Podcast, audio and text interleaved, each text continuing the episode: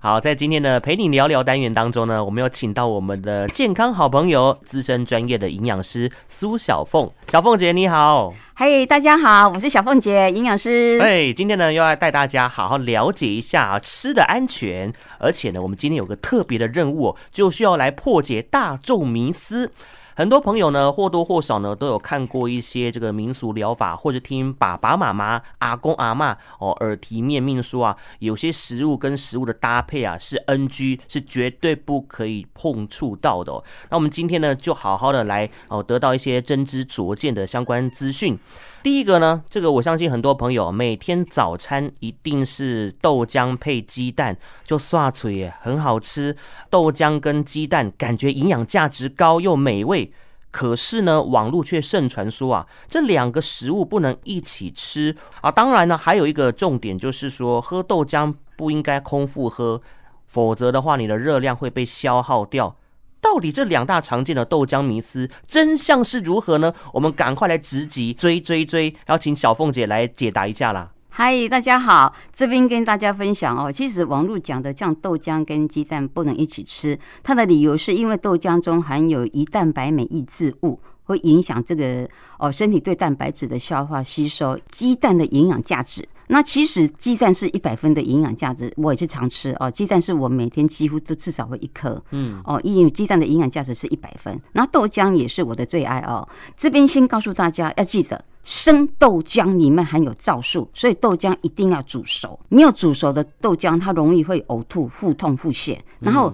生的鸡蛋就是我们的生的蛋白里面有一个叫做抗生物素蛋白，这个抗生物素蛋白就是会影响到我们人体对生物素的吸收。生物素是我们人体哦必须要的一个维生素，就是 B 七哦，就是这样讲会比较容易懂。那只要豆浆煮熟了，鸡蛋煎熟了，嗯，怎么吃都没有关系。好，所以不要被谣言骗了哈，没事。好，那豆浆怎么煮呢？有人常问我。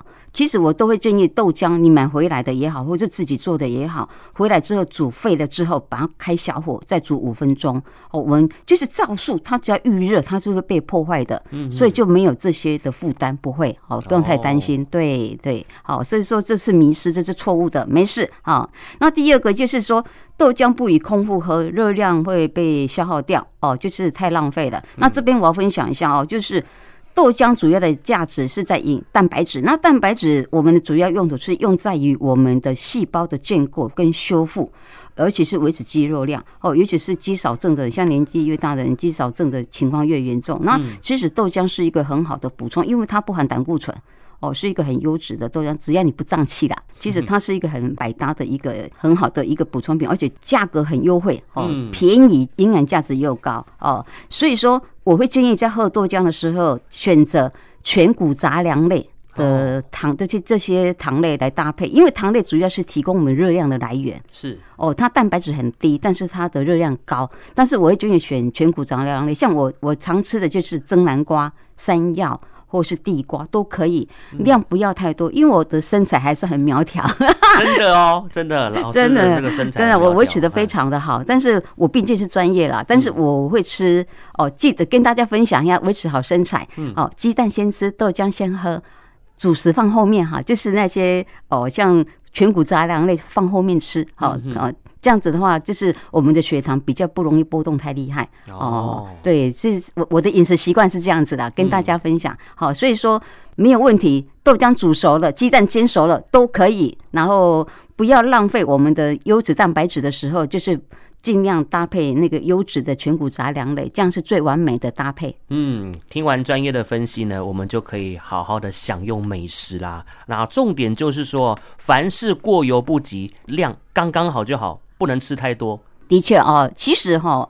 我会建议跟大家分享一句话：没有不能吃的食物，只有量的限制。那基本上我们健康的人呢，鸡蛋一天要一颗、两颗、三颗，其实上没有什么关系。除非说你本身就有高胆固醇血症的家族遗传，那可能就是一天一颗就好了。因为我们的胆固醇主要是来自于肝脏制造，跟蛋无关。在二零一五年哈，这个黑名化就被除名了哈，没事的哦。OK，好，那有些人喝豆浆容易胀气，是因为豆浆含有比较多的寡糖，它比较不容易。被消化。嗯，哦，所以说，如果说你喝豆浆容易胀气的话，建议量不要太多哦，就是大概喝一百就好。哦，就是有些人可能一次就喝三四百，太多了哦，就容易胀气。就是量不要多，我觉得情况应该是还可以的。了解，好，我们知道原理之后呢，就可以呢好好的放心去享用。嗯，那我这边要举手问一个问题：如果说呢，我把豆浆取代水来喝的话，这样妥当吗？哦，也不太建议耶。其实我们的豆浆大概两百 CC 就是一份蛋白质，就七公克的蛋白质。如果你把它当水喝，你可能会蛋白质过量，会增加我们的肾脏负担。哦，豆浆一天我大概建议喝两份了，两份，呃，大概两份就是十四公克的蛋白质了，两份就是两杯。嗯，哦，如果你真的非常喜欢的话，你的其他的蛋白质类的食物就要降低。是，哦，也是可以的，因为它主要是蛋白质的。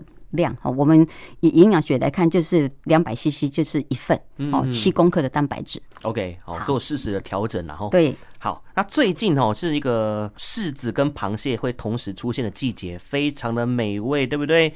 不过呢，我小时候有看到农民历后面的那个食材，说什么相克，就有看到柿子跟螃蟹列在一块哦。啊，民间传说也是啊，他说两者如果同时食用的话会中毒。真的还是 gay 啊？有那么夸张吗？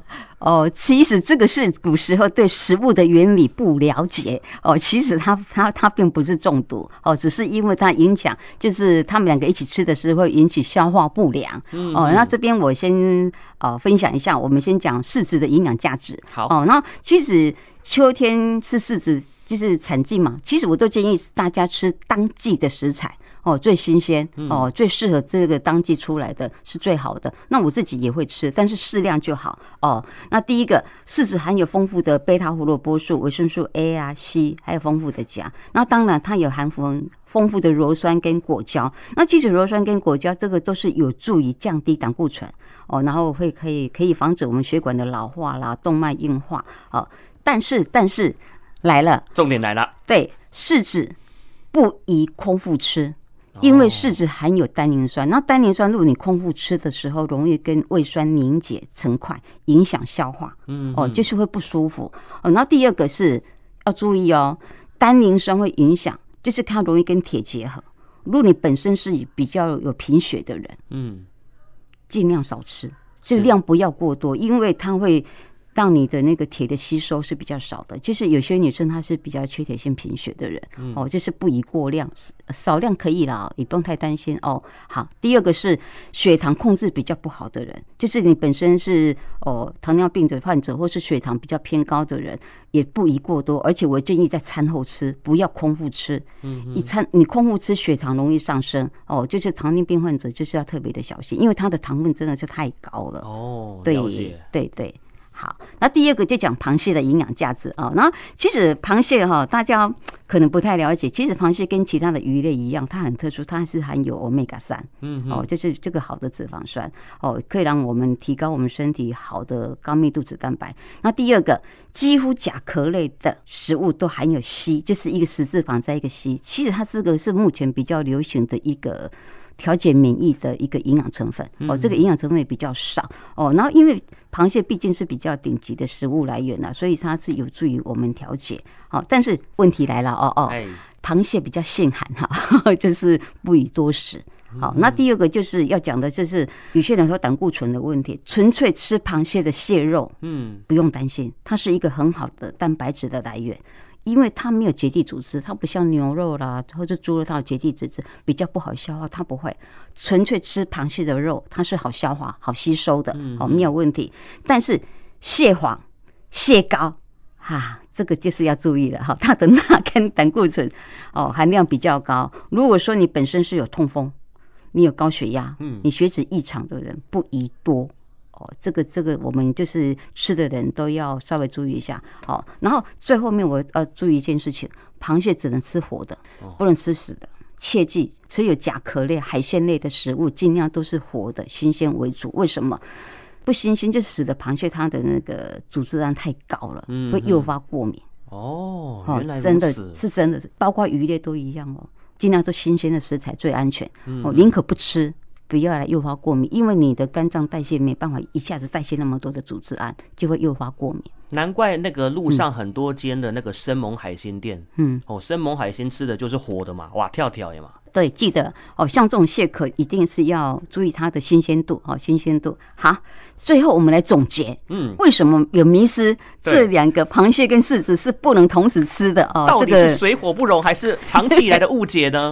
哦，来，这个哈真的是误解，因为古时候对食物的原理他们是不了解的，是慢慢的后代的营养学者比较了解的。因为柿子含有单宁酸，而螃蟹富含蛋白质。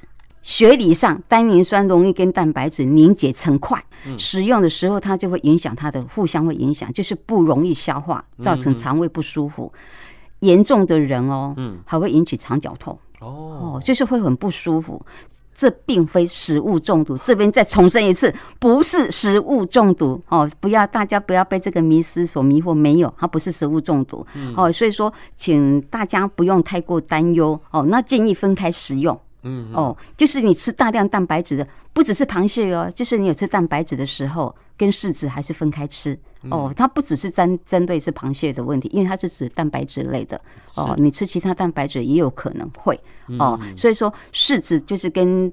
呃，你吃一点点蛋白质还好，如果很多的时候，我建议还是要隔至少隔两三个小时，甚甚至四个小时。哦，隔那么久？因为猪肉很难消化，猪肉猪肉像那个猪肉的纤维是比较粗，它可能撑三四小时 还在胃里面。哦，对对对，哦，所以说如果说你那一餐的蛋白质吃比较少，然后我会建议柿子就在餐后吃，哦，餐后当点心吃，哦，尽量就是不要一起吃，哦，然后减轻肠胃的负担啦。嗯，总结一句话哦，就是吃当。最新鲜的食材最棒哦，像现在哦，之前不是中秋节有柚子吗？对，那当初吃柚子就是有吃降胆固醇的药的人，不建议吃柚子或是葡萄柚，是因为柚子里面有一个成分会让我们肝脏那个药物代谢的机能会延长，所以说这个药物的浓度在人体里面会。